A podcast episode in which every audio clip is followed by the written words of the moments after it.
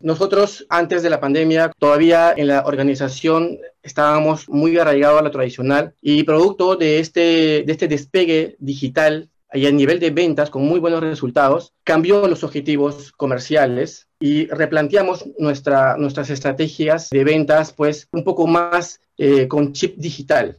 Entonces, yo creo que esta incursión digital cambió por completo el panorama porque nos dimos cuenta del alcance que tiene lo digital, ¿no? Es increíble. Bienvenidos a E-Commerce Top Voices, el podcast de entrevistas a las mentes más estratégicas del marketing digital y negocios en Internet. Has llegado al lugar correcto para encontrar toneladas de inspiración y consejos para hacer crecer tu negocio e-commerce. Abre tu mente, cuestiónalo todo y súbete a la ola digital. Con ustedes, su anfitrión, Helmut Cáceda. Hoy estamos junto a Euler del Castillo, él es líder de marketing omnicanal de Energet. Euler, bienvenido. Hola Helmut, ¿cómo estás? Un gusto hablar contigo. Para que nos cuentes de cómo una empresa tradicional como Energet pasó al canal digital a vender un producto que puede parecer a simple vista muy duro, ¿no? Porque vender baterías para autos en, Internet, pues a quién se le ocurre, ¿no? Pero justamente Euler, que fue uno de los responsables que lo hicieron posible eso, nos lo va a contar. Energet, para que todos sepan, es una empresa tradicional con más de 30 años en el mercado de baterías para todo tipo de vehículos. y desde hace tres años han entrado con fuerza pues al canal digital, con innovación constante y estrategias que Euler pues nos va a contar, ¿no? Euler, va la primera pregunta para ti. ¿Cuáles fueron los principales desafíos para convencer a una empresa tradicional de abrir un canal de ventas en Internet? Bueno, si nos trasladamos hasta hace tres años, Helmut, el contexto era diferente, ¿no? Tal vez creo que el principal desafío en ese momento era proponer un negocio digital omnicanal viable, ¿no? En una organización que, como dices, durante 30 años las ventas y distribución de las baterías eh, se realizaba 100% de forma tradicional, ¿no? Disculpa que te interrumpa, pero hace tres años casi nadie hablaba de omnicanalidad. O sea, era un concepto muy gaseoso. Así es. Estábamos en pañales en comparación con otros países, ¿no? Mm. Pero bueno, y, el desafío en realidad era influenciar en el mindset de los directivos, ¿no? De la, de la, empresa, que en ese entonces todavía era un poco digital. Mm. Pero al final logramos convencerlos con ideas creativas, con una propuesta de valor muy interesante y que eh, podría funcionar si nos lanzamos, ¿no? Entonces, lo que hemos propuesto era un mínimo viable, es lo que siempre yo aconsejo. Eh, formamos un equipo muy pequeño, con un mínimo presupuesto, era como armar una startup dentro de una empresa tradicional, imagínate, el reto. Pero al final logramos ser eficientes, ¿no? Entonces, eh, yo creo que como, como por ahí escuché una frase que el mínimo viable es lo mejor para empezar y lo enemigo del, de lo bueno es lo excelente, ¿no? Entonces, eh, yo creo que pivotear, iterar y luego perfeccionar es el, es el camino, ¿no? Al final, eh, nuestra, nuestra propuesta de valor era vender baterías por delivery para que tú no tengas esta, digamos, perder un poco de tiempo, ir hasta un autoservicio y dejándonos a nosotros que nos encarguemos de llevar todo hasta tu domicilio con un costo mínimo, o sea, un costo que no eh, afecta mucho a lo que a lo que tú podrías pagar en un punto de venta presencial, ¿no? Ahora, a mí lo que me parece increíble es que se hayan tardado 30 años en esa industria, ¿no? De darse cuenta que si a ti se te apaga el carro en, en la Panamericana Sur, o sea, sería increíble que marque pues o entre a mi página web o mi aplicación y que alguien me traiga la batería hasta donde está mi auto. ¿No? Yo creo que ahí viene un poco la disrupción porque a nadie se le había ocurrido, pero creo que era un dolor bastante marcado en, el mercado, ¿no?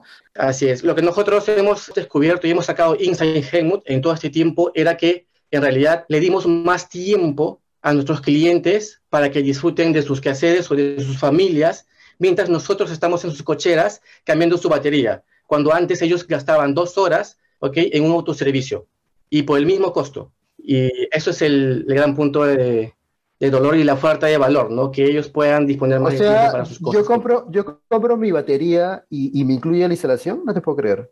Está bueno. Así es. Sí, está bien, está bueno, está bueno. Eh, y cuéntanos, para los que de repente quieren recorrer este camino, ¿en qué es lo primero que debe invertir una empresa para ingresar al, al canal digital?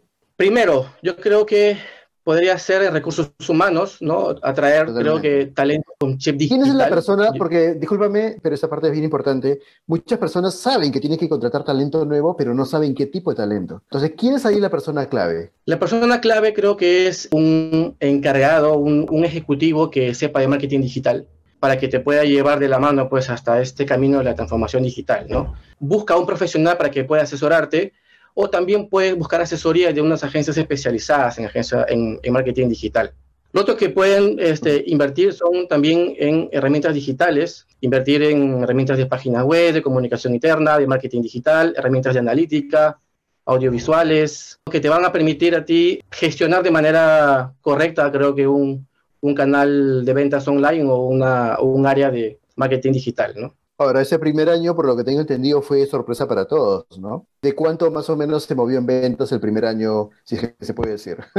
Cuando nosotros iniciamos Helmo con, con, el mínimo viable, todavía estábamos dando a conocer el producto, el servicio, pero antes de la pandemia, no puedo decir números exactos, pero eh, a comparación del post pandemia era pues un 20%.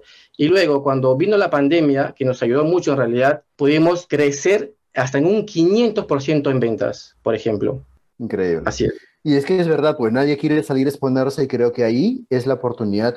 Siempre va a haber un escenario ideal, ¿no? El problema es que nosotros siempre esperamos para después. Siempre el mejor momento para lanzar un proyecto es ayer, ¿no? Entonces, dentro de este mundo startups es mejor lanzado que perfecto, ¿no? Mejor lanzar algo como lo tengas y, y vas aprendiendo sobre la marcha. Creo que esto es súper importante. Y también los aliados estratégicos. ¿No? Cuéntanos un poquito, Euler, ¿qué tipo de aliados estratégicos necesita una empresa para crecer en ventas online? Un aliado estratégico puede ser, por ejemplo, un proveedor de logística que te permita pues, atender a despachar básico. Otro aliado estratégico puede ser proveedores tecnológicos como un CRM o puede ser una herramienta de chat, que hay muchos en el mercado para todo tipo de empresas, para todo tamaño de empresa. Otro aliado podría ser un consultor en, inversión digital para que puedas llegar pues, a este segmento que tú quieres y que te asegure la rentabilidad, ¿no? Esto es lo que creo que deberían de, de priorizar. Sobre todo. ¿Y cómo nos ayudó el canal digital a replantear sus objetivos en cuanto a visión de ventas? ¿no? Porque una cosa es de repente estar en el offline, en el mundo físico, y, y tus puntos de venta se limitan a los espacios físicos, pero teniendo ya un canal digital, tu mercado es el mundo. Entonces, ¿cómo impacta eso en la forma como tú planificas tus objetivos? Nosotros, antes de la pandemia, como te vuelvo a, este, a comentar, que todavía en la organización estábamos muy arraigados a lo tradicional y producto de este, de este despegue digital y a nivel de ventas con muy buenos resultados, cambió los objetivos comerciales y replanteamos nuestra, nuestras estrategias de ventas pues un poco más eh, con chip digital. Tenemos una, una ambición de crear una red delivery a nivel nacional, pero primero perfeccionándonos esta unidad de negocio para poder extrapolarlos luego a nivel regional en otros países, ¿no? Entonces, yo creo que esta incursión digital cambió por completo el panorama porque nos dimos cuenta del alcance que tiene lo digital, ¿no? Es increíble. También pensamos en, el B2B, pensamos en nuestros, en nuestros clientes. nuestros clientes mayoristas nosotros lo llamamos socios de, de negocios. ¿Por qué? Porque pensamos en hacerlos desarrollar también su negocio. Nosotros tenemos un programa para ayudar a nuestros clientes distribuidores a que también ellos implementen un servicio delivery en sus localidades. Lo que nos ha funcionado a nosotros, brindar a ellos toda esa tecnología y toda esa, esa, esa idea de negocio para que ellos también puedan vender en sus localidades. Y de esta forma armamos una red grande, trabajamos colaborativamente y podemos atender pues a estas necesidades que no, no solamente en Lima, sino también en provincias, ¿no? Y ayudarlos a ellos en ventas. Cada uno con su tienda virtual o la tienda virtual tipo otras marcas, ¿no? Escojo la ciudad y automáticamente le derivo la venta a ese centro de distribución, supongo. Sí, nosotros captamos los prospectos, Helmut. Tenemos ya hoy un, área muy especializada en, captación de, prospectos a nivel nacional.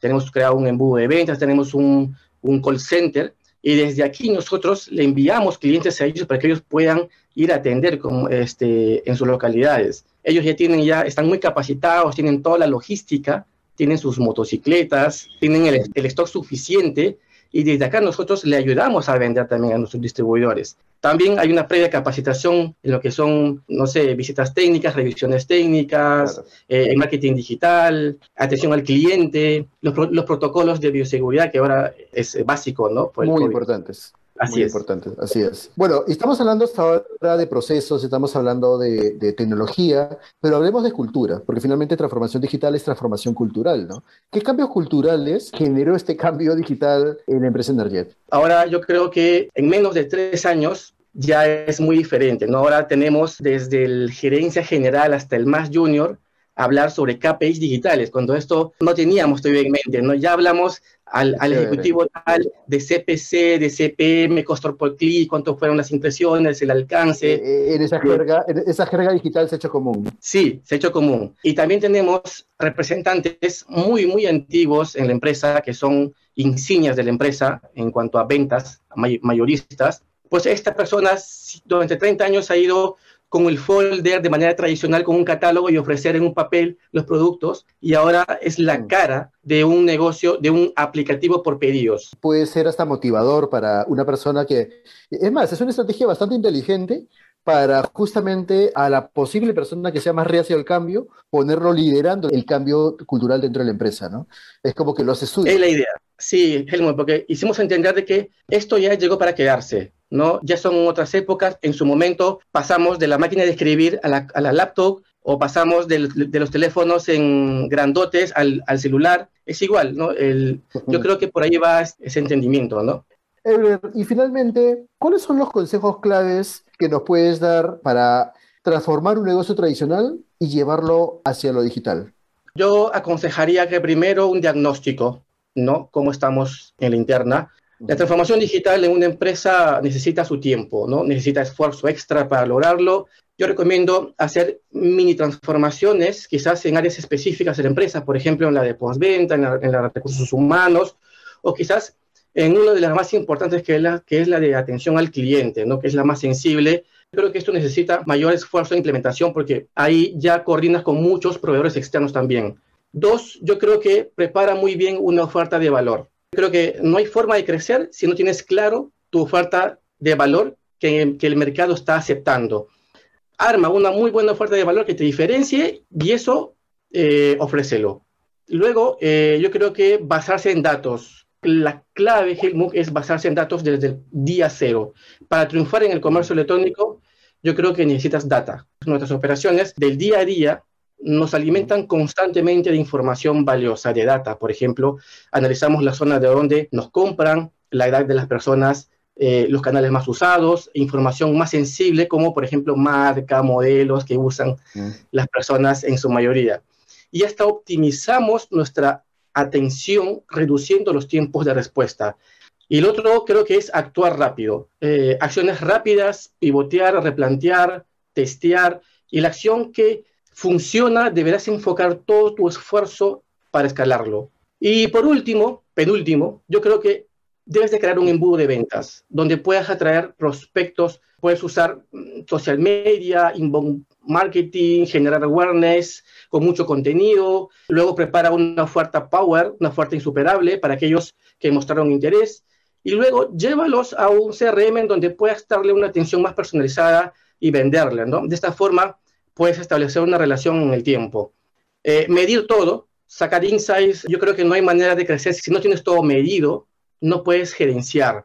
Y luego, concéntrate en tu Customer Lifetime Value, ¿no? que es el famoso CLTV, que es un KPI muy importante, eh, que te va a permitir que tu negocio se mantenga en el tiempo, reteniendo clientes, concéntrate en esto y utiliza un CRM y, como dije, crear relaciones duraderas con ellos. Eso es súper bueno. Solo por curiosidad, ¿cuánto tiempo dura una batería más o menos en un auto? Promedio, de un año a un año y medio. ¿Al año te hacen una compra al año una compra cada dos años? De alguna manera se podría decir. Así es. Pero como nosotros tenemos el historial, imagínate cuánto nos, nos ayuda eh, haber implementado en, su momento herramientas de gestión de clientes como un CRM. Por ejemplo, clientes que ya nos compraron antes, cuando nos vuelven a contactar, ya sabemos qué marca de batería usa y qué modelo usa, y, aparte le decimos por su nombre. Entonces, este cliente se siente muy familiarizado. Eso es lo que te da, pues, un CRM, ¿no? Y sí, pues a veces uno no recuerda a veces lo especial que nos sentimos cuando llegamos a la tienda de la esquina y te, y te saludan por tu nombre, con una sonrisa, ya saben qué vas a pedir, ¿no? Entonces creo que esos pequeños detalles que nos terminan conectando no cambian, así sea una empresa grande o una empresa pequeña, ¿no? Lo importante es hacer sentir especial a las personas para que regresen a ti una y otra vez y encima te recomienden, ¿no? Creo que eso es muy importante. Llevar esa cultura al mundo empresarial si lo piensas, es bien interesante, ¿no? Nosotros deberíamos enfocarnos no en buscar clientes, sino en buscar fans. Gente que nos siga y nos recomiende y ame nuestra marca, pero es, de eso depende nuestro trato con ellos primero, ¿no? Entender a los clientes. Euler, muchísimas gracias por, por, por visitarnos. Muchas gracias y saludos a tu equipo. Muchas gracias, Helmut. Nos vemos.